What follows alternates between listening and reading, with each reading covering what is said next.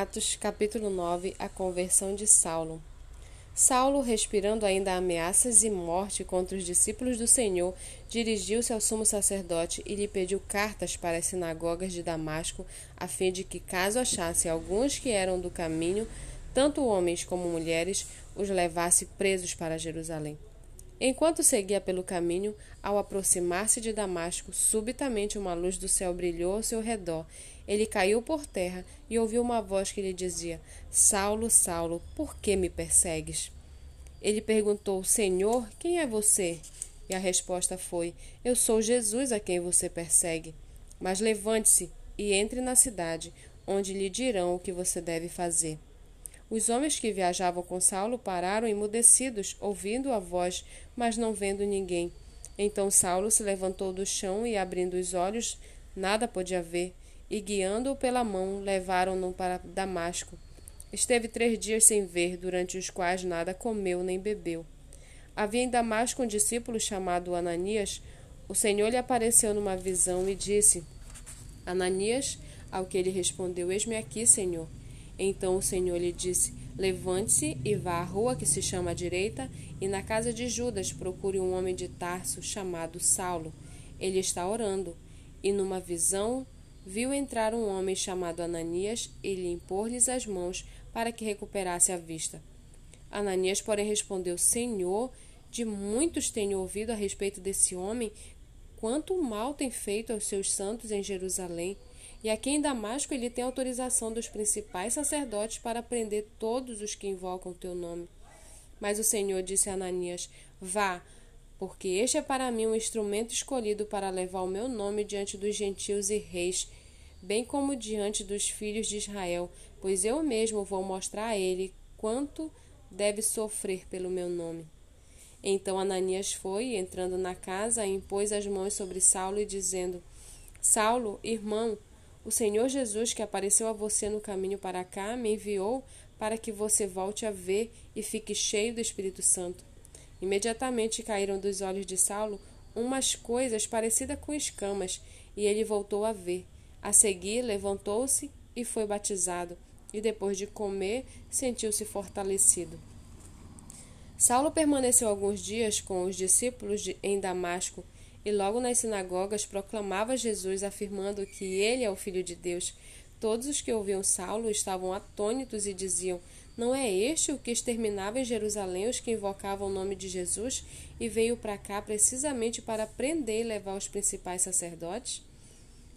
E levá-los aos principais sacerdotes? Saulo, porém, mais e mais se fortalecia e confundia os judeus que moravam em Damasco, demonstrando que Jesus é o Cristo.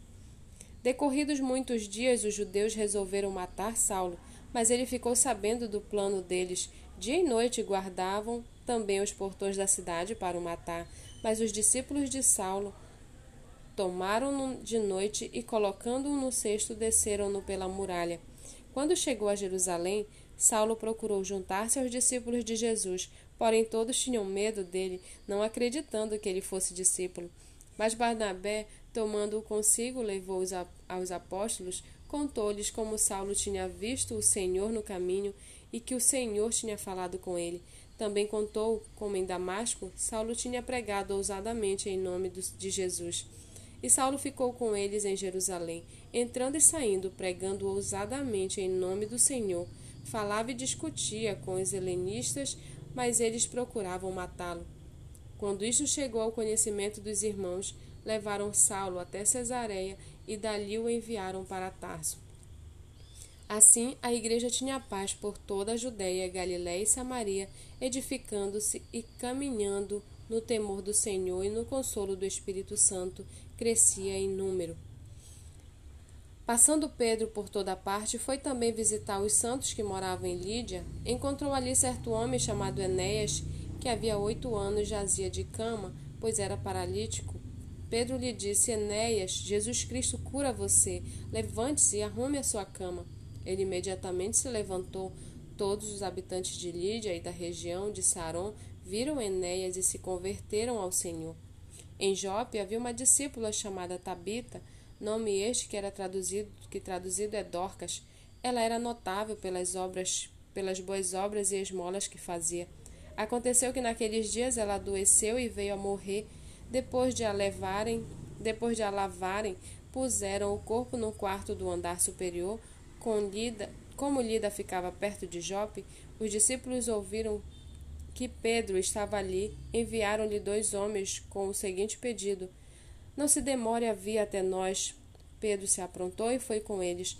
Quando chegou lá, eles o levaram ao quarto do andar superior. Todas as viúvas o cercaram, chorando e mostrando-lhe túnicas e vestidos que Dorcas tinha feito enquanto estava com elas. Mas Pedro mandou que todos saíssem, ajoelhando-se, orou. Depois, voltando-se para o corpo, disse: Tabita, levante-se. Ela abriu os olhos e, vendo Pedro, sentou-se. Ele, dando-lhe a mão, ajudou-a a ficar em pé e, chamando os santos, especialmente as viúvas, apresentou-a viva. Isso se tornou conhecido em toda a cidade de Jope. Muitos creram no Senhor. Pedro ficou em Jope muitos dias na casa de um curtidor chamado Simão.